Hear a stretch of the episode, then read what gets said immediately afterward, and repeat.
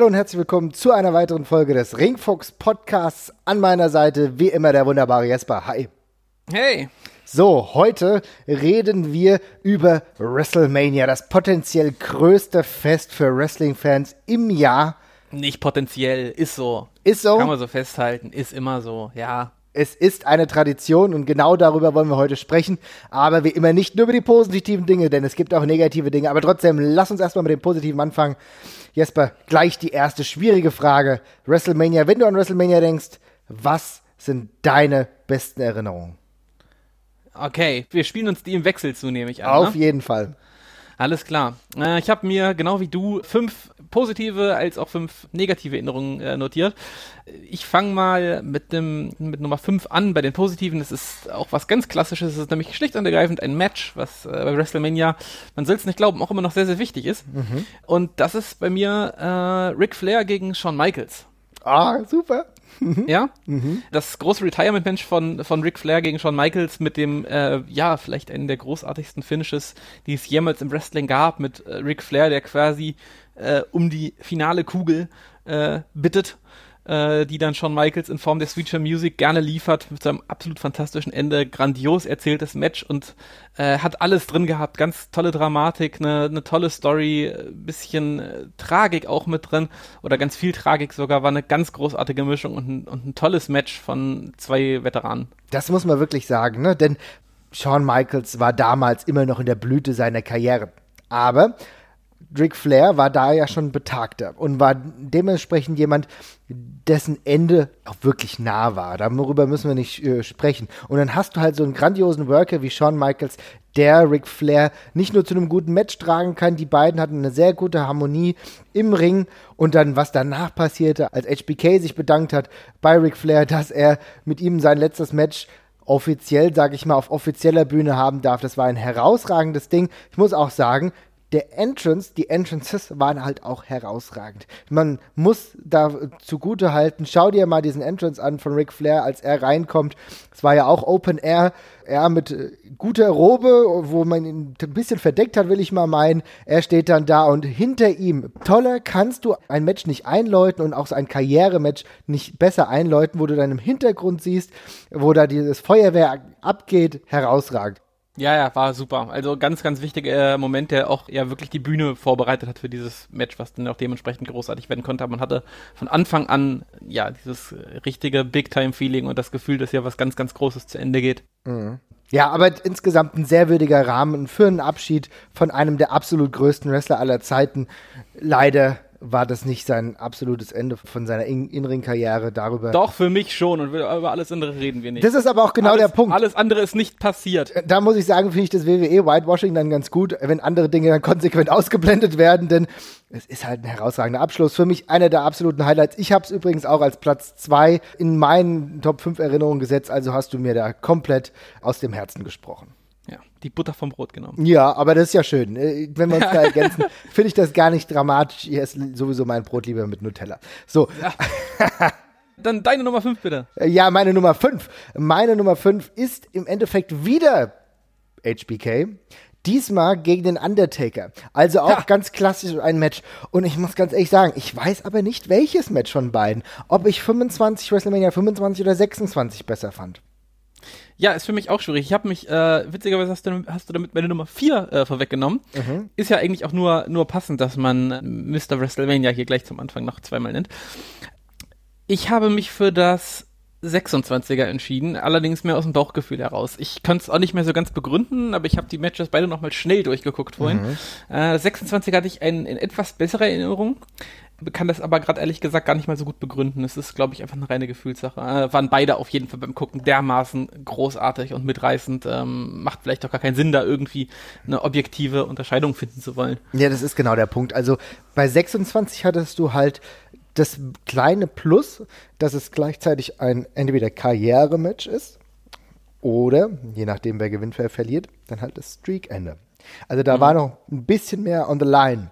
Bei 25 fand ich halt den Entrance. Ja, ich bin halt jemand, der sehr auf Entrances, Einzüge, äh, Themes geht.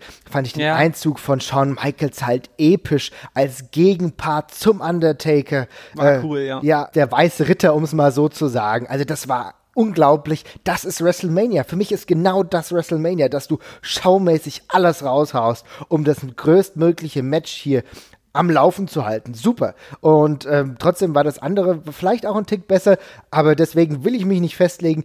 Die beiden Matches zwischen dem Undertaker und HBK, Mr. WrestleMania und der anderen WrestleMania-Ikone, das war was, was für mich WrestleMania ewig prägen wird.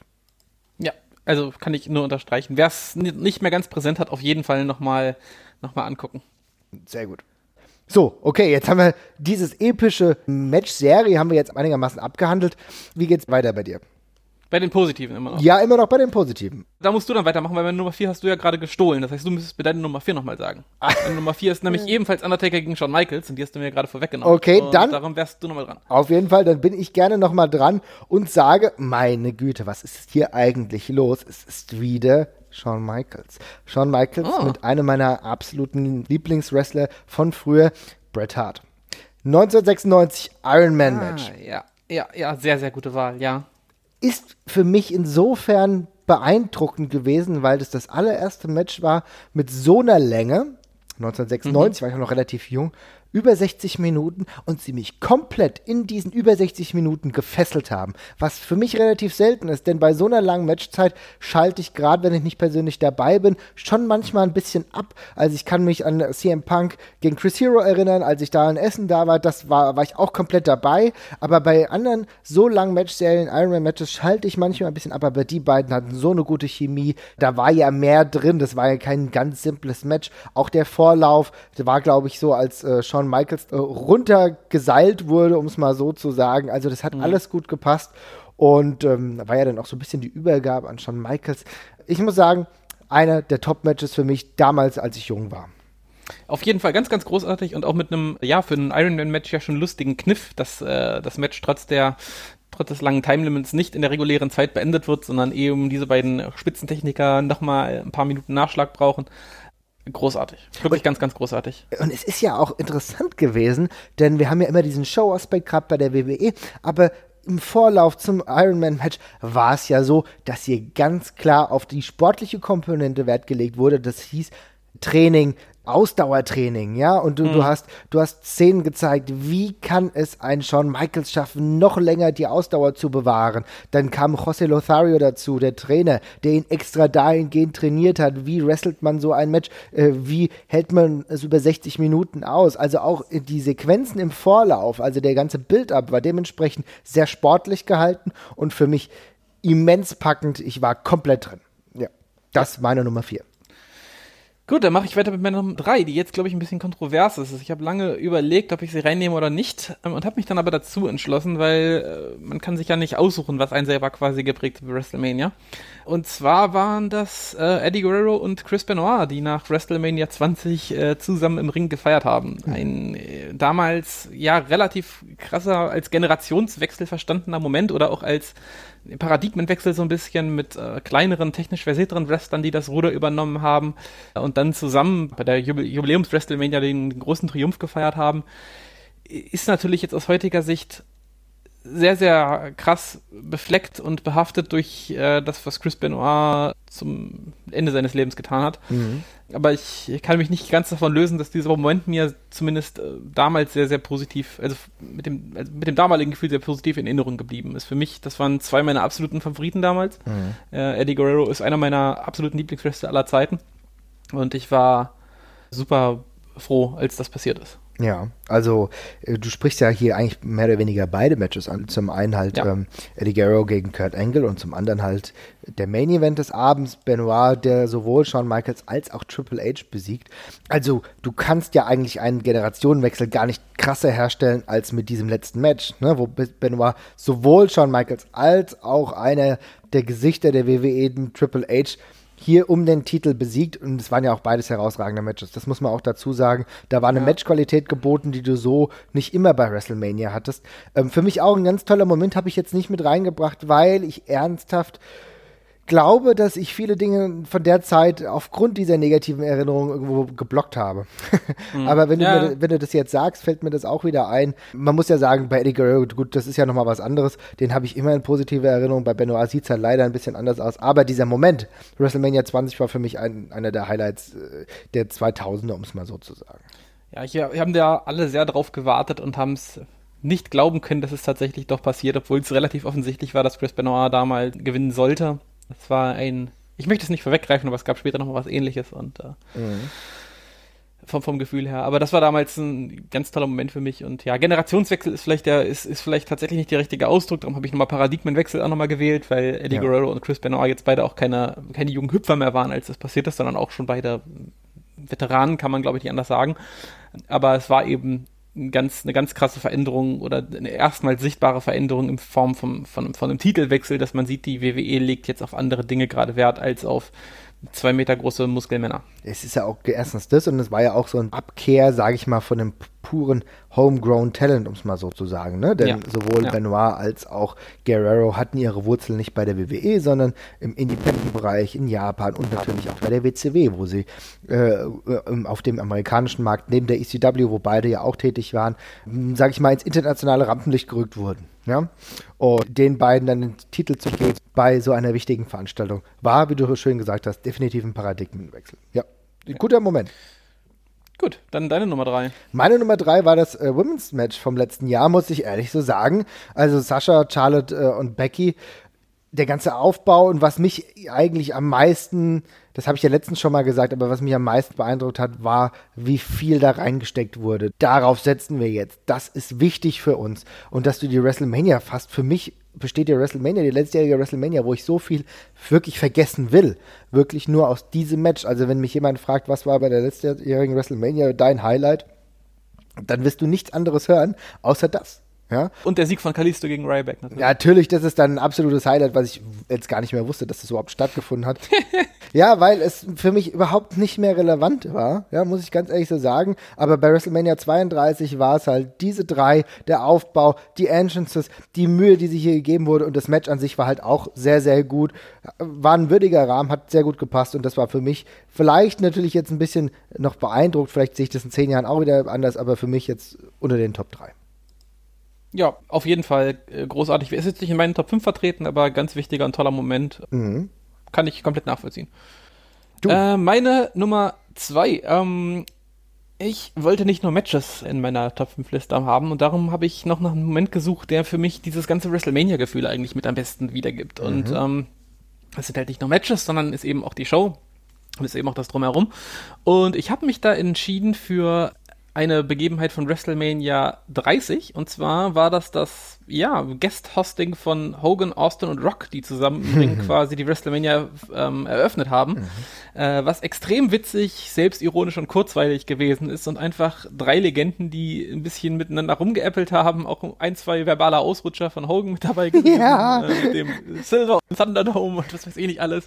Aber es war sehr, sehr unterhaltsam. Es hat einen komplett sofort in diese WrestleMania-Stimmung reingezogen und ich fand's ähm, total unterhaltsam. Hat mir super gut gefallen. Ja. Sowieso eigentlich auch eine relativ gute WrestleMania gewesen. Kommen wir vielleicht gleich noch dazu.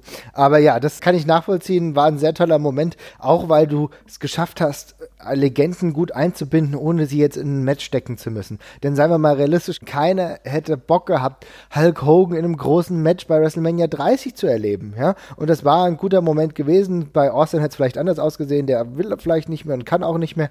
Dann es, hat es nochmal andere Gründe. Aber so war das eine optimale Sache, WrestleMania zu eröffnen mit so, so einem Highlight, um dann den aktuellen Akteuren den Weg vorzugeben. Mhm. So, bin ich jetzt schon mit der 1 dran, oder was? Nee, deine Nummer zwei. Meine Nummer zwei. Ja. Haben wir, ja gut, die Nummer zwei hattest du ja leider schon vorweggenommen. Ach, mit, korrekt. Mit Ric, Ric Flair und HBK, deswegen. Stimmt. Okay, dann mache ich weiter mit meiner Nummer eins. Ja, ähm, gerne. Es ist ein bisschen traurig, dass wir jetzt andauernd die gleichen paar Akteure immer und immer wieder nennen, aber ich komme nicht drum rum und darum nenne ich wieder WrestleMania 30 ist mir aufgefallen, dass ich sehr viel Sachen aus neuerer Zeit dabei habe, was aber sicherlich auch der Sache geschuldet ist, dass ähm, ich äh, viel von dem vergangenen Kram halt immer sehr verspätet gesehen habe, also die alten WrestleManias und ich deswegen emotional nicht so ganz krass dabei gewesen bin. Das ist tatsächlich einer der Wrestling-Momente, wo ich sehr krass emotional geworden bin und das war der Sieg von Brock Lesnar gegen den Undertaker bei WrestleMania 30. Es ist der erste richtige Schock seit ganz langer Zeit gewesen für mich im, im Wrestling und auch der letzte von den Ausmaßen. Äh, also im, im, Schock im positiven Sinne. Großartiges Match mit einem völlig verrückten Ende und einer komplett einmaligen Crowd-Reaction danach. Mhm. Also man hatte sofort äh, noch während das passiert ist und also in den drei Sekunden danach wusste man sofort, okay, das ist gerade was Historisches gewesen, was hier passiert ist. Und ähm, hat mir so ein bisschen den Glauben an die Unvorhersehbarkeit im Wrestling zurückgegeben. Also ich habe damit überhaupt nicht gerechnet und hatte eben das Gefühl, dass es auch in der Halle wirklich niemand getan hat. ähm, war für mich sehr wichtig. Krass, ist interessant, denn äh, das ist ein Punkt, wo ich nicht wusste, ob ich ihn in die Top 5 oder in die Worst 5 setzen soll, muss ich ehrlich sagen, denn ich fand das Match zum Beispiel nicht gut, mit 25 Minuten viel zu lang. Ich ähm, fand das irgendwo, natürlich warst du drin, aber ich habe da auch meine Güte und irgendwann habe ich auch das Gefühl gehabt, dass der Undertaker sowieso nicht so richtig gut in Shape ist. Mhm. Aber das Ende natürlich, was danach passiert ist, als wir uns alle angeguckt haben, als die Fans sich angeguckt haben, das war natürlich einmalig. Das Witzige ist, ich finde das Match per se, es ist auf jeden Fall kein richtig geiles Match. Also mhm. das kann man schon mal, schon mal vorwegnehmen. Auf jeden Fall gibt es nichts von der Klasse von den Bouts mit äh, Shawn Michaels oder dergleichen. Mhm. Aber das, das, das, dieses Match, das hat eine, ich, und ich weiß nicht, ob, ob, sie das mit Absicht gemacht haben, zumindest über die komplette Phase und was davon äh, der, der körperlichen Verfassung vom Undertaker geschuldet ist. Aber man sitzt für diesem Match und Brock Lesnar verprügelt den Undertaker nach Strich und Faden und klopft ihn halt einfach nur komplett durch den Ring. Ja. Und man fragt sich, man sagt sich die ganze Zeit, ja, okay, das ist, sieht schon echt bitter aus, aber der Undertaker, der kommt halt zurück, wie es, wie es immer tut, ne? Mhm. Und dann kriegt der Undertaker nochmal zehn Minuten aufs Maul und man sagt sich, ja, das sieht jetzt wirklich ganz schön schlimm aus. aber der kommt schon noch zurück. Dann geht das fünf Minuten so weiter und es wirkt so, als wäre der Undertaker kurz davor, irgendwie ins Koma zu fallen. Und man denkt sich, na, das, aber ist der Undertaker, der kommt schon noch zurück. Und dann kommt halt einfach irgendwann dieses Ende mhm. und man sitzt da und man merkt so, oh, krass, also alles, äh, von dem ich geglaubt habe, dass es in Stein gemeißelt ist beim Wrestling, das kann auch nochmal kippen. So, und ja. genau dafür ist dieser Matchverlauf eben sehr gut. Also der tut das, was er soll. Ja, das ist ich. richtig. Auch wenn, also, ja, er zieht einen ja trotzdem mit. Und ja. äh, du bist ja komplett drin und weißt ja, wie es normalerweise läuft und dann läuft es anders. Und das ist auch schon, ja, wir werden gleich noch drauf zu sprechen kommen, denn das zieht sich wie ein roter Faden, glaube ich, durch diese Sendung. Ja, jetzt bin ich aber für meine Nummer 1 dran, merke ich gerade, ne? Richtig. Und ich kann dir nicht sagen, was jetzt meine Nummer 1, ich habe jetzt 1a und 1b, was machen wir denn da? Ich habe ja keine 2 gehabt. ja, gut, dann, dann nennen wir erstmal deine 1b. Ja, meine 1b ist auch interessant, ja, WrestleMania 30, hallo, guten Tag eigentlich das ganze Event, muss ich sagen, war für mich unglaublich rund. Ja, natürlich gab es ja. Dinge, die nicht so richtig gut funktioniert haben. Kein Mensch braucht New Age Outlaws bei WrestleMania 30. Ja, das sind alles, alles zu ignorieren. Aber es hat ein cooles Topic gehabt, ja. Und das Topic war Daniel Bryan. Daniel Bryan, der ähm, herausragendes erstes Match gegen Triple H hatte, gleich am Anfang. Für mich einer der besten Matches der 2010er, muss man so sagen. 2014 war das ja.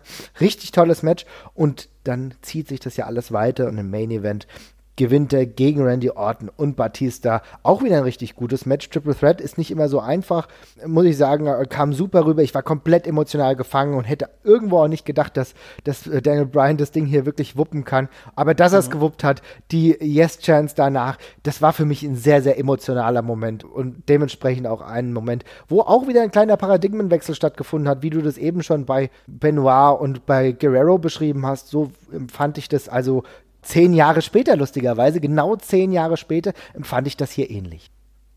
Ja, das meinte ich eben vorhin auch mit, es gab es später nochmal in, in, in ähnlicher Form, witzigerweise auch mit diesem Hintergedanken, wo man dachte, okay, sie müssen das eigentlich machen, aber ich glaube, sie ziehen doch noch irgendwie den Stecker und er wird doch nicht Champion. Und wo es dann doch soweit war und alle Dämme gebrochen sind, war, ist ein ganz großartiger Moment. Ich hatte es auch äh, ganz lange noch drin, aber ich habe mich dagegen entschieden, weil ich mir schon dachte, dass du es drin hast. Was interessant ist übrigens, was mir jetzt erst auffällt in der Nachbetrachtung, dass es genauso wie beim letzten Match von WrestleMania 20 auch wieder ein Triple Threat Match war. Ja, kann mhm. Zufall sein, muss es nicht. Aber auch wenn du dir überlegst, wer die Kontrahenten waren, Batista und Randy Orton, die du ja normalerweise dann schon in eine Kategorie mit, ja, also so gedanklich irgendwie in die Shawn Michaels und Triple H-Richtung abstempelst. Ne? Also das ist gar nicht negativ, ich kann das auch gar nicht näher betiteln, aber das sind so typische WWE-Guys. Weißt du, was ich meine? Ja, ja, klar. Batista und Randy Orton, Triple H und Shawn Michaels. Typische WWE-Guys. Und dann kommt jemand wie Daniel Bryan, der halt eine lange Indie-Karriere hatte, der schon hier bei der GSW war, der schon bei der WXW war, ja, den wir auch, wie gesagt, bei der GSW gesehen haben, als er einen Fan ausgechoked hat, weil er gedacht hat, er könnte jetzt hier großartig wresteln und so. Also so Kleinigkeiten, ne, den wir schon, wo wir die Karriere ganz anders miterleben erlebt haben. Und ich glaube, zehn Jahre zuvor ging es ja vielen Wrestling-Fans ähnlich bei Benoit, als sie seine Japan-Karriere mitbekommen haben. Eddie Guerrero, wie er groß wurde, über die Cruiserweight Division der WCW. Und ähnlich war das ja vielleicht wirklich mit Daniel Bryan mit einem parallelen Ende. Mhm. Ja, ja. Das ist meine 1B. Soll Gut, ich jetzt die 1A nennen? Bitte ja? die 1A, ja. Ja. Und da muss ich sagen, überwiegt der Moment das Wrestlerische. Denn ich komme nicht umher, um zu sagen, dass ich Hogan gegen The Rock einfach mega geil fand.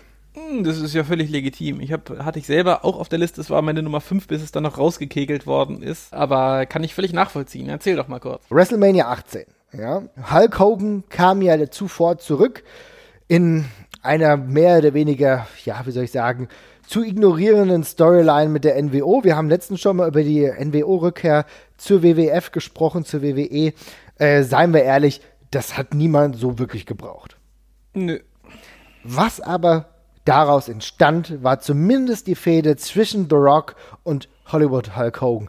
Hogan, der natürlich der Star der 80er, Star der 90er war und Rock, der Star der späten 90er und der der 2000er. Also hier kommen zwei zusammen, zwei Megastars, zwei Leute, die nicht nur erfolgreich im Wrestling waren, sondern gerade bei The Rock, wenn man das aktuell sieht, unglaublich erfolgreich in Hollywood, die über das Wrestling hinaus eine Generation geprägt haben. So, und dann hast du die beiden, die gegeneinander gehen, in einem Aufbau, was dementsprechend ganz gut war.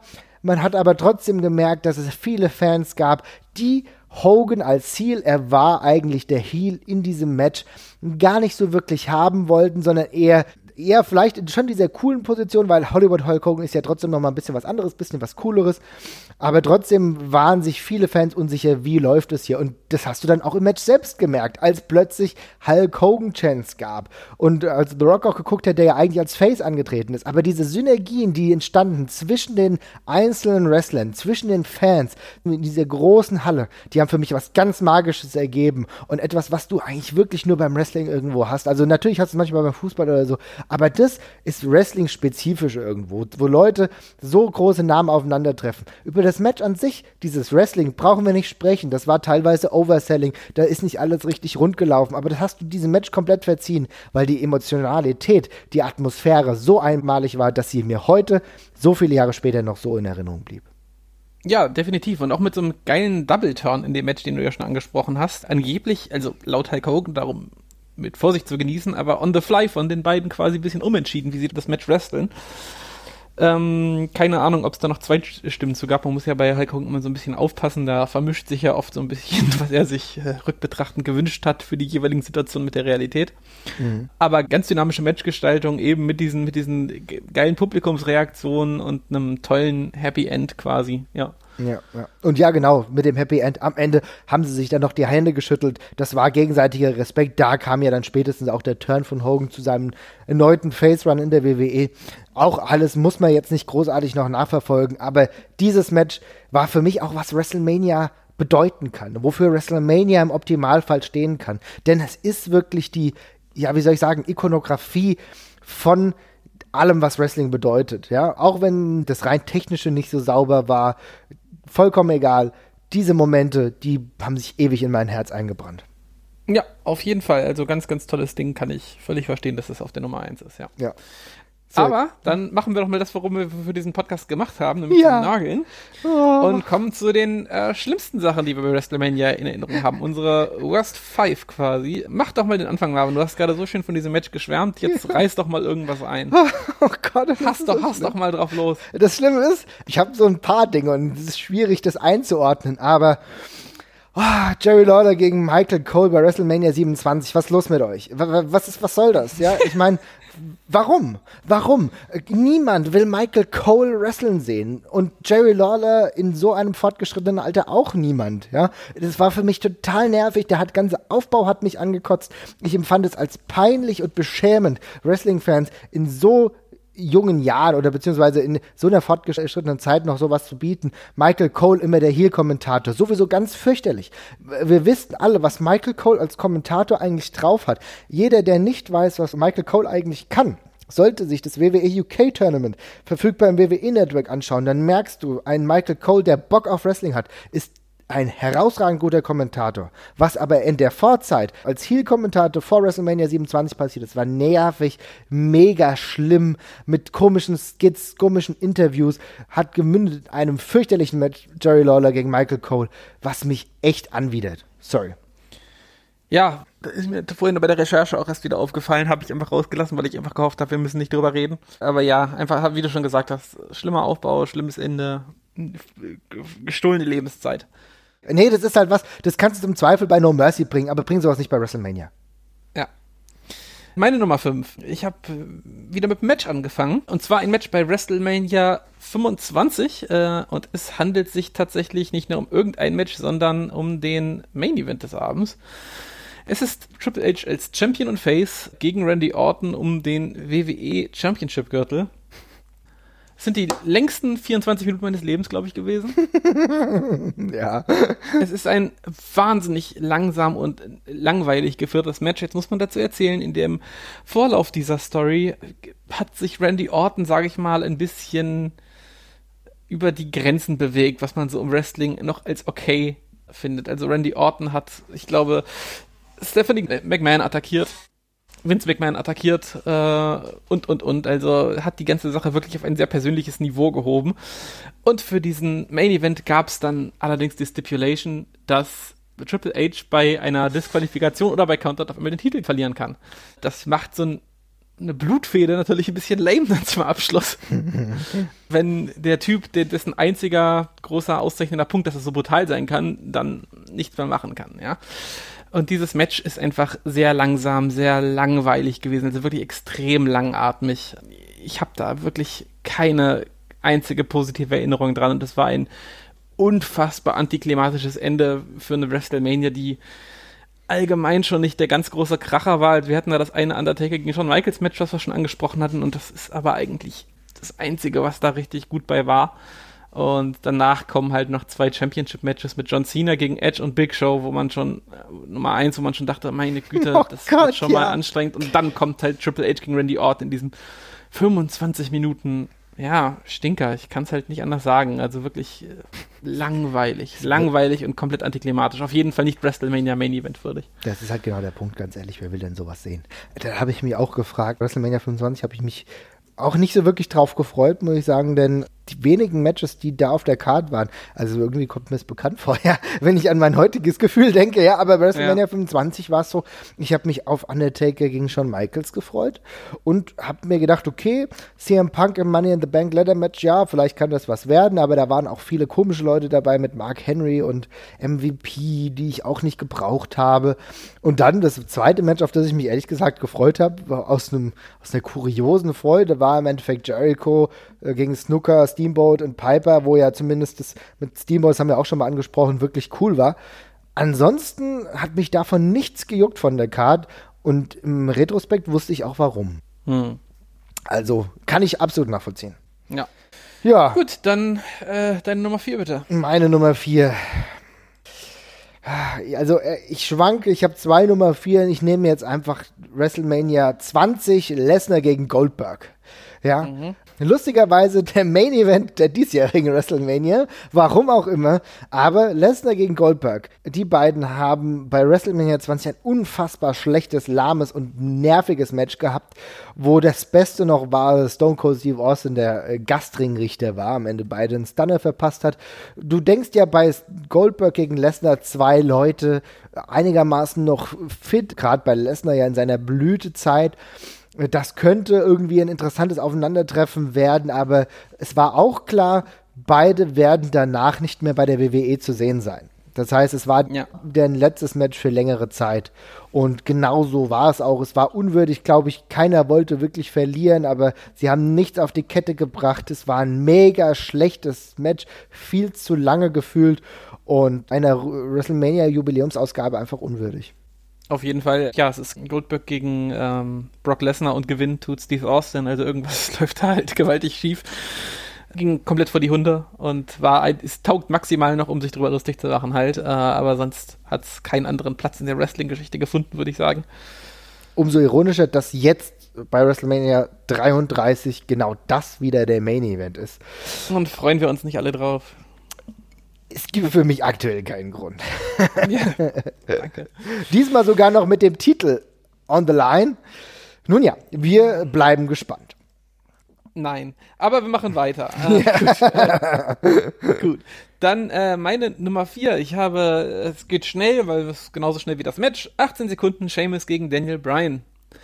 Ich habe mich sehr auf das Match gefreut damals und war dementsprechend enttäuscht und hat mir dementsprechend die Luft auch rausgehauen, weil es ja auch noch der Opener bei der WrestleMania war, wenn ich, mich richtig erinnere. Ja, ich weiß gar nicht, was ich dazu noch sagen soll. Also wir können, wenn man, wenn man was Positives rausziehen will, irgendwie kann man es jetzt so verklausulieren, dass da alles, was mit Daniel Bryan später richtig funktioniert, da seinen Anfang genommen hat. Mhm ein kleiner Teufel in meinem Kopf würde darauf hinweisen, dass ich ihn dermaßen viel vorausschauendes äh, Planning nicht zutraue, aber das lassen wir jetzt mal außen vor. Ansonsten war es damals äh, beim Live-Gucken einfach übel. Ja das hat mich komplett frustriert. Ich war damals schon, obwohl natürlich Heel, aber war ich natürlich damals schon Fan von Daniel Bryan. Hab mir eigentlich auch gedacht, dass die beiden, die ja auch eine ordentliche Fehde im Vorlauf hatten, das hat ja alles Eben. Hand und Fuß gehabt, das hat einen schönen Aufbau gehabt. Dann AJ damals noch als Managerin von äh, Daniel Bryan. Es war, fand ich, guter Aufbau und auch fand es auch als Dart-Match für WrestleMania echt cool. Kommst du gleich gut rein, hast ein hochklassiges Match. Ja, in dieser Schnelligkeit ja, doch sehr frustrierend. Also ich kann deine Nominierung auf jeden Fall verstehen. Dann deine Nummer drei, bitte. Meine Nummer drei. Hulk Hogan wird Champion bei WrestleMania 9 im Caesars Palace 1993. Hey, meine Nummer drei. Geil. ich habe meine Nummer drei. Siehst Fantastisch. Du ja, ich war habe ich eben schon mehrfach erwähnt, sehr großer Bret Hart-Fan. Ich fand ja. 1992, 93 war es langsam Zeit, dass er den Gürtel bei einer großen Veranstaltung, wie es WrestleMania einfach ist, übergeschnallt bekommt. Wir hatten die Fehde mit Yokozuna, die ordentlich war. Da gab es ein paar richtig gute Matches. Man muss überlegen, Yokozuna war nicht der wendigste aller Wrestler, die es in den Squared Circle im Verlaufe der Jahre gab. Aber die beiden haben es immer geschafft, etwas Interessantes auf die Beine zu bringen. Ja, auf jeden Fall. Yokozuna war damals auch noch wirklich halbwegs fähig, muss man sagen. Also für einen Mann seiner Größe war das schon in Ordnung. Der hat gewusst, wie man ein Wrestling-Match auf die Beine stellt, so ein bisschen. Genau. Und mit Bret Hart zusammen kann man ja allgemein nicht so wahnsinnig viel falsch machen. Man konnte mit der entsprechenden Dramatik drumherum sich eigentlich relativ sicher sein, dass da was Ansprechendes bei rauskommt. Genau. Und dann denke ich jetzt wird's Zeit, ja, weil ich war ja damals totaler Mark, ne, und habe mir das angeguckt und habe gedacht, ja super, äh, Hulk Hogan wurde jetzt im Tag Team Match verwurstet, ja, alles schön und gut, ne, mit Brutus the Barber Beefcake, ja super, ist das rum und jetzt geht's rund, Main Event. So, und dann gab's ja diesen Move, dann ist ja das passiert, dass Mr. Fuji Bret Hart Salz ins Gesicht gestreut hat, dadurch dann Yokozuna gewonnen hat. Und da war ich schon mega pisst, hab mir gedacht, was ist denn hier los? Und dann kommt Hulk Hogan rein, innerhalb kürzester Zeit besiegt der Yokozuna, holt sich einmal mehr das Gold, diesmal im Caesars Palace. Ich war sauer wie sonst was. Das war der Moment, wo ich Hulk Hogan als Face körperlich nicht mehr ertragen konnte. Ja, es ist vor allem eine ganze Reihe von Sachen. Also einmal eben, dass es nicht Bret Hart ist, der gewinnt, was ja auch ein Zeichen gewesen wäre. Dann halt Hulk Hogan, der rauskommt, wo man sich schon denkt, oh Gott, wenn das jetzt einfach nur ein Run-In wäre, um Bret Hart irgendwie noch zu retten vor Yokozuna oder so und, und die Fans glücklich nach Hause zu schicken, wäre es die eine Sache. Aber dann Mr. Fuji, der diesem Titelmatch völlig sinnloserweise halt noch zustimmt, es fühlt sich wahnsinnig äh, tagged on an, die ganze Geschichte an der Stelle einfach und äh, richtig, richtig forciert einfach nur. Äh, ganz unangenehm zu gucken heutzutage auch. Und das bei einer Veranstaltung, die allgemein schon ein riesiger Schlag ins Wasser einfach gewesen ist. Also da waren, ich darf mal jetzt nicht vergessen, also das ist jetzt der Main Event, von dem wir reden. Bis davor mussten die Leute schon Undertaker gegen Giant Gonzalez ertragen, Razor Ramon, gegen, Razor Ramon gegen Bob Backlund, Doink the Clown gegen Crush, Tito Santana gegen Papa Shango das ist schon, es liest sich wie ein mega Clusterfuck einfach, ja. Ja, und dann darf man nicht vergessen, dass alle noch, in, dass jeder noch eine Toga anhatte und dieses ganze komische Caesar-Setting da gab mit Finkus Maximus als Howard Finkel und äh, andersrum und äh, es ist ganz grauenvoll gewesen. Also ist, nach dem Main-Event kannst du dich wirklich gehackt legen. Das Ja. ist dann einfach gut. Das ist sehr, sehr frustrierend gewesen. Ich muss ganz ehrlich sagen, einer meiner Highlights an dem Tag bei WrestleMania war wirklich noch das Lex Luger Mr. Perfect Match. Und selbst das war nicht gut. Und selbst das war nicht gut, aber selbst da- nicht, also also eins der wenigen Matches von Mr. Perfect, wo man sagt, dass das nicht gut war, ne? Ja, das ist Ähm, definitiv richtig. Ich war damals nur von der Statur von Lex Luger als Kind einfach und auch von seinem Narcissist-Gimmick, weil ich ihn da wirklich sehr gehasst habe, einfach mit reingezogen. Also für mich als Kind hat es damals halt funktioniert. Ja, es, es war auf jeden Fall in Ordnung, ja. Ja, naja. Interessant, interessant. Aber da haben wir die gleiche Nummer drei, die mich zu der Zeit komplett fuchsig gemacht hat und auch sein Face-Image nachträglich bei mir beschädigt hat. Mhm. Ja. Gut, äh, da, da, da, da, da, Nummer zwei. Ach so, meine Nummer zwei, ja, hatten wir schon. Habe ich Lesnar gegen Goldberg. Oh, okay. Dann deine Nummer zwei. Ja, meine Nummer zwei ist ehrlich gesagt ein Zustand. es ist weder ein Match noch ein äh, konkreter Anlass, denn es ist einfach das niemals endende Undertaker WrestleMania Gimmick. Ich muss ehrlich sagen, ich bin Oh, der ganzen wirklich? Sache überdrüssig. Ich bin ein sehr, sehr großer Undertaker-Fan. Ich habe den Undertaker über viele Jahre geliebt, aber ich habe in mir abgeschlossen. Vielleicht war es der Zeitpunkt, als Brock Lesnar gegen den Undertaker gewonnen hat und ich mir gedacht habe, ja okay, vielleicht ist jetzt der Zeitpunkt einfach da und das ist ja in Ordnung, denn du hast mit Brock Lesnar jemand, der immer noch fit ist, der noch viele Jahre gehen kann. Du hast gegen den absoluten monströsen Hühnen verloren als Undertaker. Ist doch gar nicht so verkehrt. Mach doch hier einen Haken dran. Und es ging immer noch weiter. Und es geht immer noch weiter. Und es geht dieses Jahr immer noch weiter. Und in einer Aber Verfassung. gegen Roman Reigns hast du doch wieder Bock, oder? Na, ich weiß nicht, was ich da, was ich da grausamer finden soll. Der Undertaker ist jetzt für 52 geworden. Er ist natürlich in der Verfassung, wenn er seine Haare nicht gerade schwarz färbt, wenn er nicht gerade davor wieder ordentlich pumpen geht, die natürlich für einen 52-Jährigen angemessen ist. Und auch ehrlich gesagt sind seine Matches in den letzten Jahren auch wieder extrem schwach geworden. Ich sehe da. ja, komische, keine- komische Kurve, die, die es wieder genommen hat, ne? ja, ich sehe da keine positive Entwicklung, was ja natürlich dem Alter angemessen ist, was ich absolut nachvollziehen kann. Aber mich nervt das. Und dass er jetzt gegen Roman Reigns herhalten muss. Warum? Warum? Seien wir doch mal ehrlich. Das Einzige, was jetzt hier gefehlt hätte, wo ich sagen muss, okay, jetzt machst du halt einen Haken dran.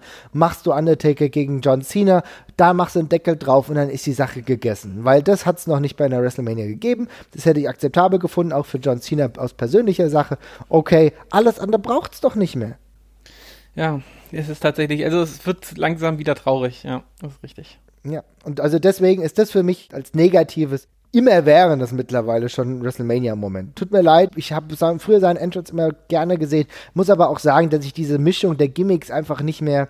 Ich bin der ganzen Sache einfach überdrüssig, ne? Ich meine, hättest du komplett diesen gimmicky Undertaker, würde ich das okay finden, aber der läuft halt auch seit Jahren schon mit MMA-Gloves da rum, aber keiner würde ihm abnehmen, mit 52 großartig als MMA-Talent hier rumzudachsen. Das funktioniert Ja. halt einfach nicht. Das ist nicht stimmig, wenn du es so aufziehst, wenn du wirklich dem ganzen Charakter noch was Dämonisches aufsetzen würdest. Auch wenn du es weit über, over the top trägst, dann hättest du nochmal ein neues Element. Aber es ist immer der gleiche Undertaker, der zurückkommt, sich irgendeinen Gegner aussucht, drei Sätze sagt und dann halt äh, mit äh, dem gerade aktuellen Star irgendwie ein Match hat. Das ist doch scheiße.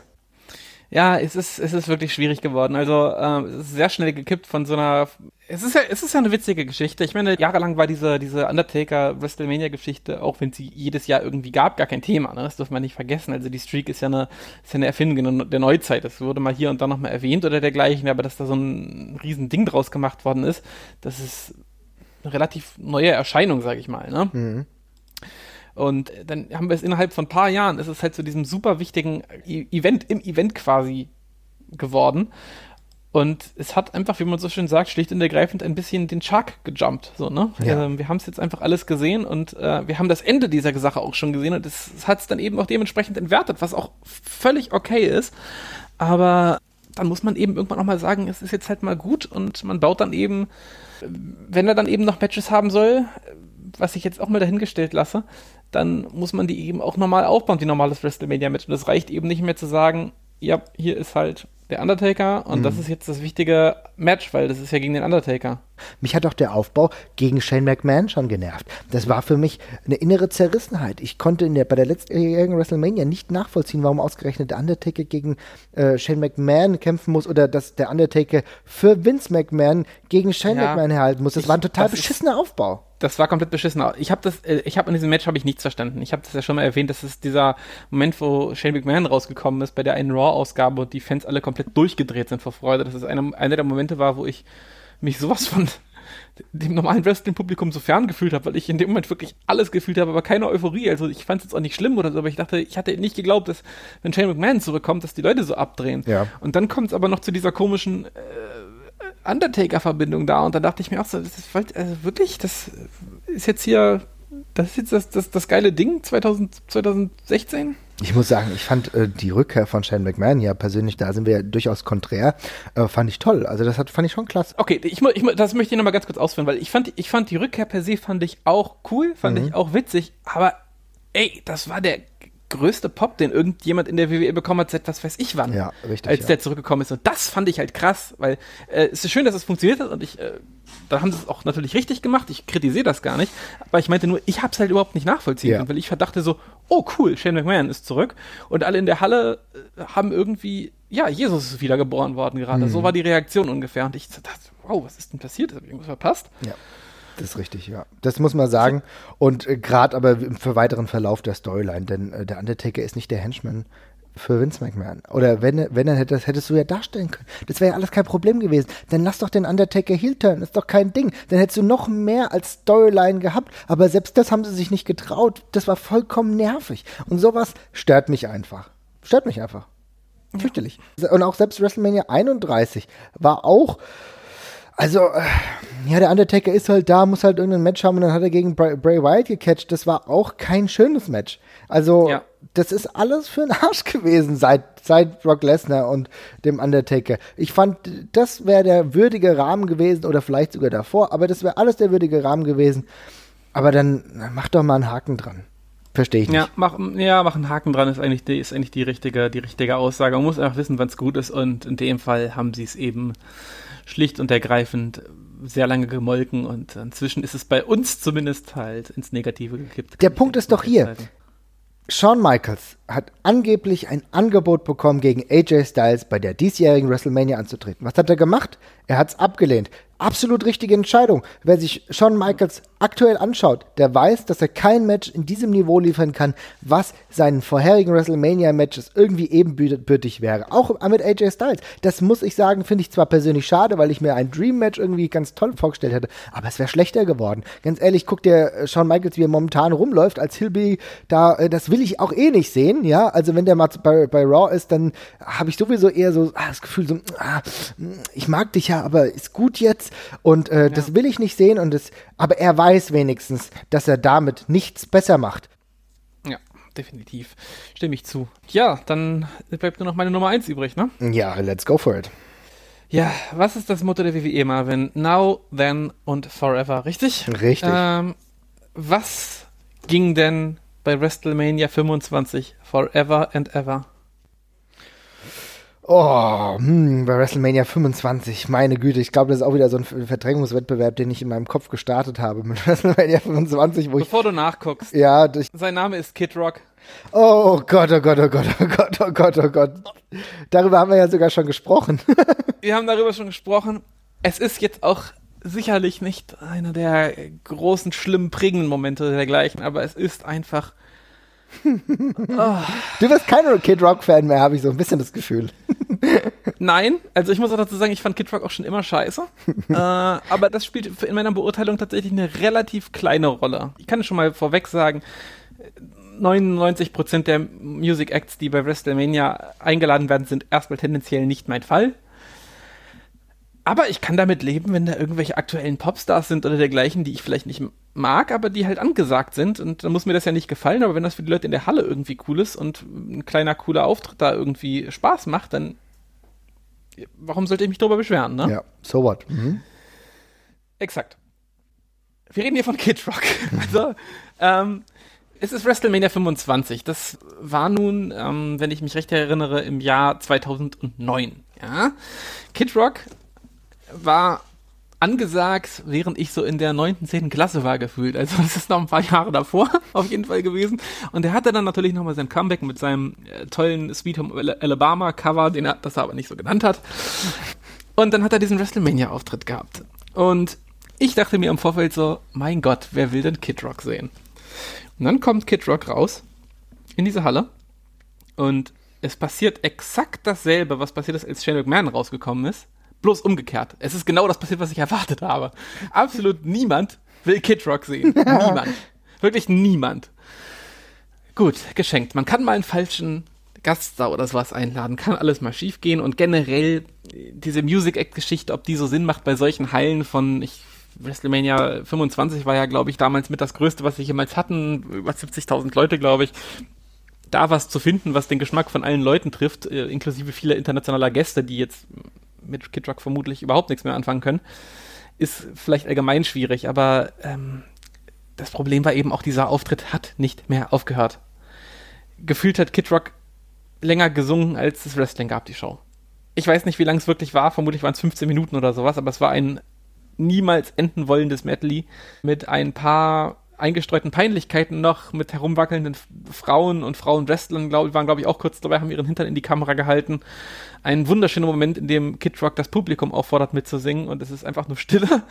Und ähm, ja, im Endeffekt ist es so runtergebrochen, so ein bisschen die Essenz aus dem, was WrestleMania eben teilweise auch ein bisschen gefährlich macht, nämlich sich dieses Anbietern an die Mainstream-Kultur. Ne? Und mhm. ähm, das dann zu vereinen und einen Hut zu bringen, ist halt teilweise schwierig. Also nochmal, diese Auftritte vor, in großen Stadien vor Sportevents, das ist immer scheiße. Das kann man, kann, kann man mal so festhalten. Ich habe auch noch nie gesehen, dass irgendwie die Stimmung geil war, als bei einer WM-Eröffnung irgendwie Enrique Iglesias oder Jennifer Lopez da irgendeinen komischen hingerotzten Song gesungen haben. Das juckt einfach keinen. Die Leute kommen dahin um das zu sehen, wofür sie bezahlt haben und nicht um irgendeinen Hampelmann da zu sehen. Und davon wird auch keiner angeheizt oder sonst irgendwas. Das ist einfach nur ein Zeitkiller. Ja. Aber es, in dem Fall hat es halt einfach nicht mehr aufgehört und es hat personifiziert für mich so ein bisschen das, was ich an WrestleMania eben teilweise nicht mehr so leiden kann. Was es für mich eben unnötig aufbläht. Hm. Sorry, Kid Rock, das war scheiße. Ja, darüber spreche ich gleich nochmal mit dir, denn das führt zu einer anderen These. Aber jetzt nehme ich nochmal ganz kurz äh, meine Nummer eins. Und zwar wieder der Undertaker, der 1999 bei WrestleMania ein Match im Käfig, im Hell in a Cell, gegen den Big Boss Man hatte. Ja. Und das ja. ist etwas, was ja weitestgehend versucht wurde zu ignorieren von der WWE. Aber man kann das nicht ignorieren, weil es so grausam war. Es war ein ganz, ganz fürchterliches Match und ich verstehe insbesondere die Beweggründe nicht. Den Undertaker, der zu der Zeit in der, in seiner gimmickmäßigen Hochform war. Ministry of Darkness, ein richtig böser Typ. Der hätte doch ein anderes Match gegen einen höherklassigen Gegner haben können und es wäre toll geworden. Warum muss ich ihn gegen einen absoluten Mitkader wie den Big Bossman in so einer schwierig schlechten Konstellation stellen, die alles andere als sinnvoll war und im Endeffekt nur peinlich, nur peinlich für die WWE zu der Zeit war? Ja, ich kann auch wirklich nichts verteidigen, das dazu sagen. Das ist eins der Matches, die äh, ich ja auch erst später mitbekommen habe und dann guckt man da drauf und denkt sich bei der Paarung, okay, da muss man wohl dabei gewesen sein, um das zu verstehen und äh, dann, ja, liest man sich das alles durch und guckt es nochmal und holt es nach und dann merkt man, nee, also das war einfach komisch von vorne bis hinten das hat auch damals schon keinen Sinn gemacht und ähm, es ist halt leider nicht mal einfach nur als das zu genießen, was es ist, nämlich als Match. Es ist halt auch nicht, macht keinen Spaß. Es ist ziemlich von Peinlichkeiten durchzogen und ja, einer der dunkleren Momente. Es hat auch einen In ganz, ganz problematischen Punkt und zwar wurde bei diesem Match der Big Bossman aufgehangen. Ja. Mhm. Und äh, das hat natürlich ein bisschen besseren Beigeschmack. Äh, Big Bossman, der ja dann irgendwann auch äh, gestorben ist, ein paar Jahre später, das äh, ist natürlich zusätzlich irgendwie einfach eine bittere Situation, aber auch diese Szene, jemanden im Käfig aufzuhängen, so an der, an der Gurgel mehr oder weniger, ja, da überdreht man es ein bisschen. Also ich meine, ich fand das Gimmick vom Undertaker so als Dämon, fand ich das vollkommen in Ordnung, aber man muss auch da die Kirche im Dorf lassen und auch äh, welche Bilder man raussendet. Da muss ich sagen, hat auch Vince Russo, glaube ich, mit ein Stück weit überdreht. Ja, ich muss sagen, ich fand das, das fand ich ehrlich gesagt gar nicht so schlimm. Mhm. Also, das ist krass natürlich. Also, es ist schon, schon ein relativ heftiges Bild, auch wenn es ein bisschen, man sieht ja in dem Fall relativ klar, wie der, wie der Trick funktioniert, sage ich mal, ne, mhm. mit dem, mit diesem Gestell, was er da, was er da trägt. Was ist natürlich ein krasses Bild, aber ich fand es jetzt nicht so über von dem, was man im Wrestling sonst schon gesehen hat. Also es war jetzt keine neue Dimension von, oh mein Gott, ist das schockierend. Ja. Kann man mögen, kann man blöd finden, verstehe ich völlig, wenn, wenn man das, wenn man das nicht mag oder nicht sehen will, aber es war jetzt keine neue Dimension an, an Geschmacklosigkeit oder sowas. Also das ist halt das Problem. Nichts an dieser ganzen Sache ist so wirklich richtig schlimm. Mhm aber zusammen die ganzen kleinen schlimmen Sachen machen es halt zu dieser Katastrophe. Naja, und ja, wie du ja gesagt hast. Also ich meine, das Match ist, ist, ja jetzt auch kein minus five Stars Totalausfall. Nee. So. Es ist halt einfach nur stinklangweilig. Ja, genau. Es ist halt stinklangweilig, genau. Ja, und hättest du es kürzer gefasst, wäre das auch noch alles weniger dramatisch. Aber insgesamt, es war halt einfach, ja, es war für mich einfach echt schlecht. Ja? Und es war halt eines ja. WrestleMania-Rahmens einfach nicht würdig und ich habe das einfach in sehr negative Erinnerung und so bleibt das. Ja. Gut. Kann ich, kann ich völlig nachvollziehen, ja. Und da komme ich aber jetzt, wenn wir jetzt hiervon wieder weggehen, du hast ja vorhin gemeint, diese Musikacts, ne? Das ist schon mhm. etwas, was sich äh, sehr problematisch, sag ich mal, schon immer durchgezogen hat. Ich muss sagen, ich fand das da teilweise nicht so dramatisch. Wir haben ja schon mal drüber gesprochen, als äh, Motorhead da waren. Das hat sich auch nicht immer alles gut angehört, aber das hat irgendwie zu dem Rahmen gepasst. Kid Rock ist jetzt trotzdem so eine Entwicklung gewesen, die jetzt nicht hätte sein müssen, aber wahrscheinlich auch vielen Redneck-Fans eher doch gefallen hat. Aber hat sich WrestleMania in den letzten Jahren irgendwie so weiterentwickelt, dass es immer mehr dem Super Bowl-Produkt entsprechen will? Ich meine, das ist halt einfach so, das wird halt einfach immer mehr verzahnt. Diese riesigen Sportevents sind halt einfach Werbeveranstaltung, kann man halt nicht anders sagen. Und dann haben da eben bestimmte Firmen und Medienpartner haben da eben Interesse dran, ihre paar Leute da auflaufen zu lassen. Ja. Mhm. Und ich finde, man merkt halt irgendwann auch einen relativ klaren Schnitt in der ganzen Geschichte von Auftritten, die man halt gemacht hat, weil es irgendwie gepasst hat mit Motorhead und dergleichen. Und irgendwann kommen dann eben wirklich reichlich Leute, wo man, ich möchte es nicht so generalisierend sagen, aber die man halt nicht unbedingt kennt. Mhm. Äh, und das meine ich jetzt äh, in meiner Rolle als inzwischen 30-jähriger Deutscher, der mit dem RB-Markt in, in, den Staaten nicht mehr sonderlich viel gemeinsam hat. Zum Beispiel von den Leuten, die jetzt bei WrestleMania 28 aufgetreten sind, das genau, da waren Stace, Rain und Natalie LaRose. Das haben mir beide nichts gesagt. Mhm. Mm. Nee, mir auch nicht. Hab die ja. noch nie zuvor gehört. ich kannte die Songs auch nicht zum Beispiel und dergleichen. Und wie gesagt, das kann äh, sicherlich irgendwie meine eigene, meine eigene Schuld gewesen sein, dass ich die, das waren irgendwelche Protégés von Flowrider und sowas. Aber das juckt mich alles nicht und es sind halt Werbeveranstaltungen inzwischen geworden, wo man eben diese Leute eben platziert ich habe nicht das Gefühl, und ich war selber schon öfters bei sowas anwesend, dass das irgendwen vor dem Fernseher oder live juckt, dass diese Leute da sind. Ja. Man kennt, wir kennen es vom Fußball inzwischen, wo das aus irgendwelchen Gründen reinforciert worden ist, dass man auch irgendwelche Eröffnungslieder und sowas jetzt hat mit, ja, Shakira oder Enrique Iglesias oder oh was Gott. weiß ich wem äh, die da was spielen. Im Stadion wird das meistens mit, ja, zum Bierholen genutzt oder mit, mit, mit Verwunderung aufgenommen oder sich drüber lustig gemacht. Das sind so die Erfahrungen, die ich habe. Ich kann mir nicht vorstellen, dass es bei WrestleMania anders ist bei den Leuten. Ja, oh, ich kann mich noch an DJ Ötzi im Eintrachtstadion mal erinnern, aber das ist ein anderes Thema. Ja, ja. aber ähm, genau das ist der Punkt. Und du kriegst es ja auf der anderen Seite leider auch nicht so gut hin wie jetzt beim Super Bowl, wo das natürlich für irgendwo auch für politische Statements genutzt wird. Also ich denke, wenn wir über den Super Bowl sprechen, dann wird das ja natürlich in Perfektion ausgeübt. Man kann den Super Bowl dann auch selber gut finden oder nicht, aber dann, wenn es dann dort Musik gibt, dann sind es halt die absoluten A-Lister. Also ich meine, Lady Gaga in diesem Jahr zuvor Beyoncé ja. zum Beispiel, auch da wird es wahrscheinlich viele Leute nicht irgendwie berühren. Also es sind nicht immer A-Lister, aber, aber ich sage jetzt mal, The Who waren ja auch mal da, die finde ich auch persönlich ganz cool, aber die waren ja zu der Zeit nicht mehr so ganz vorne mit dabei. Aber mhm. äh, da ist es nochmal eine andere Nummer und ich glaube, du kriegst da zumindest mehr Leute, weil viele Leute auch nur wegen der Halbzeitshow einschalten.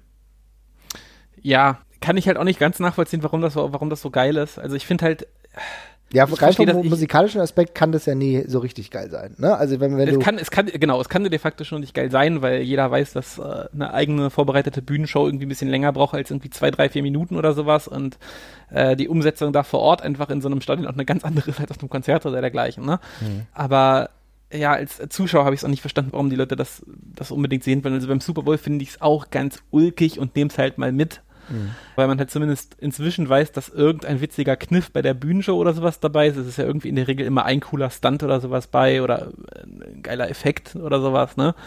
Ja, musikalisch ist mir das auch alles wurscht. Aber da hat es sich eben durchgesetzt. Das ist ja das Schlimme an diesen Sachen. Diese Sachen setzen sich ja durch, wenn man sie immer nur lang genug macht. Und irgendwann denken die Leute, das hat schon immer dazu gehört. Ja. Und ähm, das versuchen sie bei WrestleMania eben auch. Also klar, man, äh, man hat doch auch eine ganze Weile diesen Super Bowl of Wrestling Begriff auch genutzt, oder? Ja, ja, hat man absichtlich auch, ja, ja, das Super Bowl of Wrestling hat man absolut Macht man aber, glaube ich, nicht mehr. Macht man, Nee. macht man aber, glaube ich, nicht mehr, ne? Nee, macht Ja? man aktuell nicht mehr. Hat man aber trotzdem offensiv zuvor genutzt. Das stimmt Genau. auch. Und ich meine, man muss auch hier differenzieren, was ich ja auch schon mal gesagt habe. Damit äh, gleich will ich das musikalische Thema jetzt auch mal abschließen. Aber ähm, was ich immer in Ordnung fand, ist, wenn die Nationalhymne gesungen wird. Das und auch damals mit äh, berühmten Namen wie Aretha Franklin. Das finde ich cool. Und das, da ist vielleicht auch, wenn ich auch wenn ich jetzt kein Amerikaner bin, finde ich, das ist irgendwie ein bewegender Moment, der das Ganze auch irgendwie auf ein anderes Niveau hebt. Also das finde ich klasse. Total. Also ich will Ja. da nochmal deutlich differenzieren zu diesen einführenden Dingen, wo du merkst, okay, hier bewegt sich was, hier was Großes dabei, zu diesen Acts mit Kid Rock und Konsorten und äh, was weiß ich, wie die anderen. Flow Rider fand ich übrigens mega schlimm, aber ich bin halt auch einfach nicht der Fan von solcher, von so einer Musikrichtung. Aber da, wie gesagt, da spielt allein dieser musikalische Aspekt, dass es nicht wirklich geil werden kann, nochmal eine ganz andere Rolle. Nun ja, aber ich will trotzdem nochmal in diesem Punkt bleiben, denn mir geht es auch darum, äh, wenn ich sage, hin, hin zum Super Bowl entwickelt, geht es mir auch darum, um die Eigenständigkeit des Produkts. Denn äh, das heißt ja, viele Leute schauen den Super Bowl und schauen sonst kein Football. Ich habe das Gefühl, dass es beim Wrestling, zumindest bei der WWE, immer weiter so geht, dass du das WrestleMania-Produkt für dich gesondert hast und überhaupt gar kein Wrestling schauen musst. Das schließt sich daraus, dass viele Storylines gar nicht mehr so existent sind oder dass überhaupt kein großartiger Aufbau stattfindet. Äh, definitiv. Also das ist inzwischen Produkt im Produkt und ich habe diese Entwicklung witzigerweise nicht nur beobachtet bei Leuten, die kein Wrestling schauen, sondern sogar bei Wrestling-Fans. Also ähm, ich kenne inzwischen sehr viele Wrestling-Fans, die keine WWE mehr schauen, aber sich WrestleMania noch angucken. Äh, und ja, ich, sehe das ja auch genauso. Also ich meine, ich gucke das ja auch losgelöst. Ich habe mich, ich, mich juckt das gerade alles einen äh, feuchten Dreck, was da gerade in der WWE passiert, gerade mal wieder. Aber ich werde mir das trotzdem angucken, weil es ist eben ja, ein völlig eigenständiges Produkt, ne? Das ist die WrestleMania sind ja inzwischen auch so ausgelegt, dass man sie gucken kann, ohne dass man, ohne dass man den Rest gesehen haben muss. Also man kriegt ja alles sowieso nochmal fein säuberlich in, in Videopackages und dergleichen serviert und so. Und äh, selbst wenn man keine WWE-Shows guckt, wir kriegen ja trotzdem irgendwie alles mit. Dieses Dauerfeuer mediale ist ja irgendwie dann doch da. Das heißt, man kann diese Dinger für sich gucken und dann hat man eben sowieso das Beste von der Produktion her, was die WWE in diesem Jahr auf die Beine stellt, sowieso gesehen. Und natürlich ist das auch für Außenstehende das Geilste, weil du kriegst eben, warum sollst du den Rest überhaupt gucken? Jetzt, um es mal ganz doof zu fragen. Ne? Ich meine, du hast eben das äh, perfekt feingeschliffene Produkt, kriegst du eben da einmal im April serviert. Und warum nicht einfach mal das einmal gucken? Und dann siehst du ja alles, was passiert ist das Jahr. Ist es ein Vorteil oder ein Nachteil? Oder Ja, neutral, nehme- also das ist, ich meine, Ja, ich glaube, es ist ein Stück weit, ist es vermutlich ist ein Vorteil, weil die Leute, die Wrestling gucken, gucken sowieso auch weiterhin. Man hat, wird jetzt keine Fans dadurch verloren haben. Also ich glaube nicht, dass es viele gibt, die irgendwann bewusst gesagt haben, ich gucke jetzt nur noch WrestleMania, da kriege ich alles mit, was ich sehen muss, sondern es ist bei den meisten eher so, dass die das Interesse an Wrestling verlieren und dann trotzdem nochmal WrestleMania angucken. ja. Äh, insofern hat man dann sie noch irgendwie am Haken sogar ein Stück weit. Und wenn man es dann halt noch schafft, den Mainstream damit ein bisschen abzugreifen, dann wüsste ich nicht, wo das kein Vorteil für die WWE sein sollte. Und ich muss jetzt fairerweise sagen, äh, so krass ich da jetzt auch teilweise drüber genörgelt habe, man kriegt es ja trotzdem noch hin, geiles Wrestling und teilweise kohärente Storylines dahin zu bekommen. So ist es ja jetzt auch nicht. Also es gibt ja noch die großen Momente. Also generell, klar kann ich sagen, WrestleMania juckt mich tendenziell immer weniger. Ich bin dieses Jahr null gehypt dafür. Werd aber am Abend, weiß ich halt, ich werde auf jeden Fall ein bisschen Bock drauf haben und es wird wieder ein, zwei Momente geben, die einfach wieder geiles, geiles Wrestling waren und, und geiles, ge- geiles erzähltes Wrestling waren. Also äh, gutes, gute Wrestling-Storylines auch waren. Also würdest du sagen, das ist ein Stück weit egal, vielleicht eher positiv, um einen noch größeren Markt abzugreifen. Es kommt Ja. aber dann auf das Produkt des jeweiligen Abends an. Das heißt, wenn ich nämlich die Mischung schaffe, wenn ich zum einen natürlich ein Entertainment-Feuerwerk abfeuere, denn äh, Jacobi sagt das ja auch immer, ne? Also da ist ja dann auch immer, er guckt das Produkt allein auch wegen WrestleMania, weil er dann weiß, da wird das größte produktionstechnisch abgefeuert, was die WWE bieten kann, was du auch schon gesagt hast. Das absolute Maximum des Wrestlings wird an diesem Abend bei WrestleMania geboten, was per se ja schon mal gut ist, weil es dem Produkt Wrestling huldigt. Okay, das ist ja mal was Positives. Aber dann kommt es natürlich darauf an, dass du an diesem Abend halt auch die verschiedenen Seiten zufriedenstellen kannst, was für mich in dem letzten Jahr zum Beispiel nicht geklappt hat. Das hat für mich, wie gesagt, ja nur bei dem Women's Match geklappt. Bei allem anderen fand ich es wrestlerisch unterdurchschnittlich und auch von der Storyline nicht so kohärent. Aber das muss man dann wirklich ein Stück weit besser machen und vielleicht schaffen sie es ja dieses Jahr. Ja, werden wir dann sehen. Also ich meine, das Ding ist ja, es kann, können ja machen, was wir wollen. Wir gucken ja so, wir gucken es ja sowieso wieder. Ja, ist richtig. Ja, es klappt halt für sich. Man, ich muss es, man muss es einfach genauso locker nehmen, wie es von denen behandelt wird, zumindest was die Einbettung in den sonst, sonstigen Kontext angeht. Es ist halt der, der eine Abend, an dem alles erlaubt ist. Äh, und so sollten wir es auch als Wrestling-Fans alle behandeln und nicht darauf hoffen, dass das irgendwie eine Show ist, die nur für uns gemacht wird. Die Zeiten sind vorbei und also man, ich, man kann als Wrestling-Fan kann man da völlig drin aufblühen, aber man ja. darf es halt, man muss es halt, man muss es halt locker nehmen, ja. glaube ich, einfach. Und es halt einfach wirklich nur konsumieren. Und ist dann der Abend für Wrestling-Fans dann der darauffolgende bei Raw? Hat sich ja zumindest ja. so in den letzten Jahren entwickelt, ne? Denn wenn wir überlegen. Ja, aber das war auch nicht, das war halt auch nicht immer geil, ne? Mhm. Also ich meine, äh, ja, es ist halt sehr, es ist halt der Lust, es ist halt der Meme-Abend, ne? Wo mhm. wir alle lustig rummimen. Ja. Und dann äh, singen wir alle mal das Fandango-Lied und so. Keine Ahnung, ob das, ob das weiterhin so lustig bleibt. Ich ich glaube, dass es ist immer lustig, äh, also diese Post-WrestleMania-Abende sind eigentlich immer äh, umso lustiger, je beschissener das Produkt ist. Ja, das ist halt auch so. Oder halt aber, wo sich auch viel entwickelt, wo Leute ihr Debüt feiern, die davor ja. woanders waren. Also ich meine, da äh, hat sich ja schon viel Positives entwickelt, muss man sagen. Ne? Ja, genau. Also ähm, das ist, das ist auch schön, dass du das nochmal ansprichst, weil wir haben ja inzwischen wieder ganz krassen ja, wie soll ich das ausdrücken, so einen Season-artigen Charakter, der mhm. mit WrestleMania ändert und dann, und dann startet. Also ist ja völlig richtig, was du gerade gesagt hast, dass am nächsten Tag bei, bei Raw der wird die neuen Leute, da kommt der neue Cast, ne? Ja, genau. Finde ich super cool, würde ich allerdings auch mal wieder gerne aufgeweicht sehen. Also ich fände es jetzt geil, wenn, weiß ich nicht, AJ Styles verprügelt Shane McMahon vor dem Match ganz furchtbar und der schickt dann Shinsuke Nakamura für sich ins Match. Oder Samoa Joe oder was weiß ich. Also Samoa Joe macht jetzt im, im Kontext keinen Sinn, aber mhm. das auch wieder ein bisschen aufweichen. Also es ist auch ein bisschen schade, wenn, wenn man halt ganz konkret weiß, dass da eben der klare Schnitt danach immer kommt. Ja, ja. Das würde ich sehr, sehr gut finden. Mhm. Ja. Okay, gut. Ähm, noch eine andere provokante These. Wenn ich wahrer Wrestling-Fan bin, brauche ich WrestleMania nicht mehr gucken, sondern dann habe ich andere Produkte wie äh, das, was davor, einen Tag davor stattfindet mit NXT oder gar Wrestle Kingdom von New Japan das weiß ich nicht. Das hängt davon ab, worauf du als Wrestling-Fan halt Wert legst. Ne? Also mhm. Also ich meine, ich habe das ja schon mal jetzt betont. Für mich als Wrestling-Fan ist Produktion zum Beispiel extrem wichtig ja. und das kriege ich bei WrestleMania das Nonplusultra, was im Wrestling möglich ist. Mhm. Und meistens irgendwie noch einen coolen kreativen Ansatz, weil es ja auch jedes Jahr ein bisschen anders aussieht. Ich, ich glaube, man kann nicht ähm, meinen, dass man Wrestling komplett guckt, ohne WrestleMania zu schauen. Es ist äh, auch wenn man, wenn einem das Produkt vielleicht nicht komplett zusagt, das ist das, woran sich alles misst. Mhm. Und ähm, es ist zumindest richtungsweisend, was so das Image angeht und, und was die momentane Richtung. Es ist einfach, also ich meine, das ist doch immer eine, eine schöne Bestandsaufnahme, wo Wrestling gerade ist, zumindest. Ja, ja? definitiv. Mhm. Wer da gerade so im Main Event steht, was das für ein Wrestling-Stil ist, der da gerade gegangen wird, wie die Fans das vor Ort aufnehmen. Da, allein dafür ist es doch wichtig. Und es muss einem nicht immer alles gefallen, aber es ist halt auf jeden Fall äh, der Output, wie Wrestling im, im, Mainstream wahrgenommen wird. Und deswegen sollte es mich doch als Wrestling-Fan ein Stück weit interessieren. Also mich tut es zumindest. Ich meine, wenn man es nicht gucken möchte, ja. be my guest, das muss niemand. Aber Machen wir uns da deswegen nicht gerade auch deswegen immer so verrückt, was die Card anbelangt? Machen wir uns deswegen nicht gerade so verrückt, dass ich zum Beispiel sage, Mann, mich nervt es, dass äh, jetzt ganz aktuell gesprochen AJ Styles nicht gegen Nakamura zum Beispiel antritt, sondern gegen Shane McMahon antritt und das dementsprechend kein herausragend gutes Match wird, sondern irgendwie was, ja, was Flashiges wird, was vielleicht für AJ Styles Karriere auch nicht verkehrt ist, aber zumindest mhm. nicht diesen Wrestling-Output hat, den ich mir erhoffe, dass Nakamura zum Beispiel nicht auf der Karte ist, dass wir aktuell Samoa Joe nicht da finden. Das kann sich jetzt, wenn ihr den Podcast hört, schon Ende. Aber dass es nicht so geil von der Karte her ist, wie es theoretisch sein könnte, ist es nicht, dass uns das genau aufregt?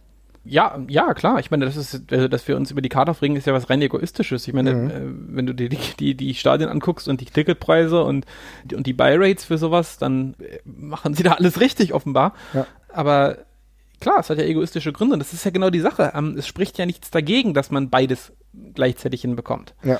Also die Frage ist ja, ist es für den Mainstream jetzt entscheidend, dass da AJ Styles gegen Shane McMahon antritt oder AJ Styles gegen Shinsuke Nakamura? Findet der Mainstream nicht beides vielleicht auch beides gleich geil? Und äh, das andere Match hat halt, hätte halt für uns als Wrestling Smart Mark halt irgendwie noch einen höheren Interessenwert einfach, ne? Aber ist es vielleicht zum Beispiel nicht so, so dass AJ Styles gegen Shane McMahon vielleicht sogar einen größeren Stellenwert für die für die Karriere von AJ Styles hat, weil er hier gegen einer der, der Söhne der WWE antritt. Vielleicht sogar kann man das besser vermarkten als gegen Nakamura. Nur mal als Beispiel. Das weiß ich nicht. Das kann ich, das kann ich nicht beurteilen, was da auf den Zuschauer den größeren Eindruck macht. Also mhm. kann sein. Ähm, ich kann nicht einschätzen, was für eine Streitkraft Shane McMahon noch hat. Genau, kommt dann vielleicht auf die Erzählung in den Medien drauf an. Wir wissen alle, dass ein Name im Wrestling erstmal nichts macht. das hatten wir oft genug gesehen. Man stellt Person X gegen Y und Person X gewinnt und weil Y der größere Name ist, ist dann Person X der neue Star. So einfach ist es nicht. Nee. Und äh,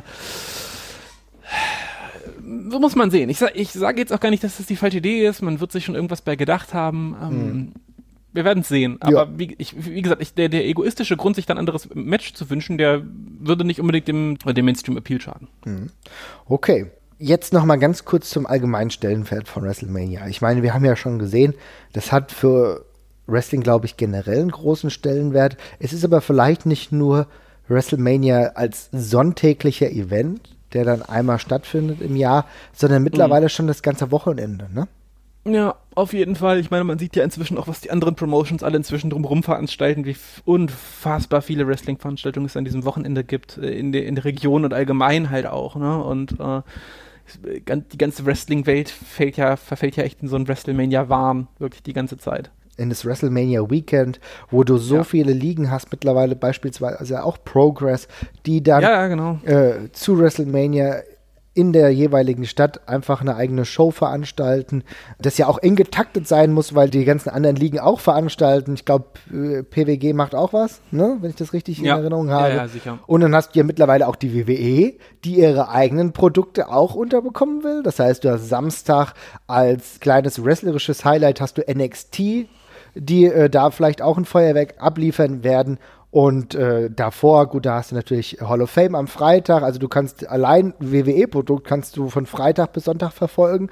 Und dann sind aber auch, wenn du jetzt dort bist zum Beispiel, hast du ja das äh, WWE Access WrestleMania Wochenende, wo es unterschiedliche Shows geben wird, wo auch Teile von Progress da sein werden. Jimmy Havoc ist nur ein Name von mehreren, die dort antreten. Du hast viele Cruiserweights, du hast viele von NXT, die über, den ganzen, über die ganzen Tage verteilt dort äh, ihre Auftritte haben werden. Ginny zum Beispiel auch, die wir ja von der WXW kennen, die ein paar mehrfach da war, eine sehr talentierte Frauenwrestlerin, Dahlia Black auch. Also das ist schon interessant äh, wie viel äh, da sich im Endeffekt verknüpft, aber wie viele eigene große Shows es auch gibt von Independent Products. Ja, also es ist, wie gesagt, das ist halt echt so ein, eine Expo geworden im Grunde, ne? Mhm. Und das allein ist ja auch mal, würde ich sagen, kann man dazu stehen, wie man will, aber ich würde sagen, das ist äh, im Endeffekt was Positives. Denn du hast ja unglaublich viele. Ist, ja, auf ja, jeden Fall, auf jeden Fall. Weil du hast ja unglaublich viele Wrestling-Fans, die an diesem Wochenende zusammenkommen in der jeweiligen Stadt und die sich was angucken wollen. Ich weiß, Alex, also Josie, ihr werdet ihn kennen, er war ja schon ein paar Mal bei uns im Podcast, ist mal zu, zu einer WrestleMania gefahren und hat sich davor, hat einen markanten Fehler gemacht, sich einen Tag vorher irgendwie eine PWG-Show anzugucken. Und jeder, der PWG kennt, kennt, weiß, dass die Jungs halt dann krass alles raushauen. Das muss man auch nicht sinnvoll finden. Ich gucke zum Beispiel PWG nur sehr, sehr dosiert, weil dieses krasse Raushauen von allen harten Moves, von allen krassen Moves, dass du so ausgelaugt bist, dass du andere Wrestling-Produkte gar nicht mehr dementsprechend verdauen kannst, finde ich schon fast schwierig, aber es gibt halt Fans und wenn du da so viel siehst, dann bekommst du bei WrestleMania ein ganz anderes Produkt und äh, kommst auch, glaube ich, schwierig drauf klar, dann wieder was ganz anderes zu sehen, wenn du nicht zwischenzeitlich alte WCW-Shows aus den an anfänglichen 2000er siehst oder so. Ja? Mhm. Ja, das ist wohl richtig. Ja. Aber trotzdem, es, es wird viel geboten und allein das ist ja grundsätzlich erstmal positiv, auch für Talente, um sich irgendwo zu beweisen. Ja, denke ich auch. Also, wie gesagt, es ist diese ganze Bewegung, dass man da eben so ein ganzes Wochenende draus macht, was Wrestling als, als äh, Sport in Anführungszeichen jetzt feiert, ist, ist schon eine coole Sache und ist auch cool für die, für die anderen Promotions, dass sie die, die Euphorie da so ein bisschen abgreifen und mitnehmen können. Und ich glaube, es ist, es ist so für den Wrestling-Fan ein ganz gutes Wochenende, um einfach mal fünf gerade sein zu lassen und einfach mal abzuschalten und es einfach nur zu gucken. Auf jeden und Fall. Das ist das, was ich mir einfach versuche, jedes Jahr vorzunehmen. Auch wenn ich die Card grauenvoll finde dieses Jahr, aber ich werde es mir trotzdem angucken und dann werde ich schon meinen Spaß irgendwie dran haben. Und ey, im schlimmsten Fall haben wir was zum drüber nörgeln und zum drüber reden. Und, äh, ja. und wenn ihr eure Meinung loswerden wollt, könnt ihr uns ruhig auch schreiben und könnt euch sagen, hier, ihr habt vollkommen falsch gelegen, WrestleMania war total geil, hat mich total gefreut oder ihr könnt uns zustimmen. Schreibt uns einfach, ihr kennt ja unsere Twitter-Kanäle, also äh, Twitter-Kanal at ringfuchspot, dann sind wir auf Facebook und im Zweifel info at ringfuchs.de ist immer für euch da. Schreibt uns, was ihr davon denkt und dann werden wir sie in den nächsten Ausgaben auf jeden Fall gerne behandeln. Okay? Genau, genau, genau. Okay, ansonsten würde ich sagen, sind wir mit WrestleMania durch. Wir äh, versuchen unsere äh, Emotionskurve endlich mal wieder auch, hochzufahren. Wir sind, mit, wir sind noch nicht mit WrestleMania durch. WrestleMania hat nicht mal angefangen. Ja. wir, wir, wir, wir, haben jetzt, wir haben jetzt unsere Arbeit geleistet und jetzt kommt ungefähr eine Woche lang Wrestling-Dauerfeuer. Auf jeden Fall. Ich werde versuchen, die letzten Ausgaben vorher noch ausgiebig mir anzuschauen, um mich ein bisschen mehr zu hypen. Bei mir hat es langsam schon angefangen. Der äh, Jesper hier hat vorhin gerade was gepostet zu dem Start, zu dem Aufbau des Sets und das sieht schon sehr imposant aus. Ja, auf jeden Fall. Sieht gigantisch aus. Also Ja. wirklich äh, sieht irgendwie aus, als würden riesige Bela Belagerungsmaschinen in Orlando stehen. Da gerade, das ist wirklich wow. Ich bin gespannt, was es wird. Also ich, Ja. ich kann es noch nicht ganz deuten. Es sind halt so riesige Flutlichtmasten und Gerüste irgendwie, die wir da jetzt gerade erst sehen. Du hast ja letztens schon angesprochen, es geht hier um dieses Thema Rollercoaster. Wer weiß, vielleicht wird das wirklich deutlicher implementiert bei der WrestleMania. Ja. Schauen wir mal. Und ansonsten lassen wir uns überraschen. Meine Hoffnung ist, dass es möglichst schnell dunkel wird, denn dann stellt sich wie bei Konzerten, wie bei offenen Konzerten immer noch mal eine andere Atmosphäre ein. Uh, ja. Ja, ja, Und ja. Wenn das Licht aus ist, wird spannend. Auf jeden Fall, vielleicht kann es dann magisch werden. Ansonsten wünsche ich euch viel Spaß dabei. Wir hören uns demnächst und macht's gut. Bis dann. Ciao.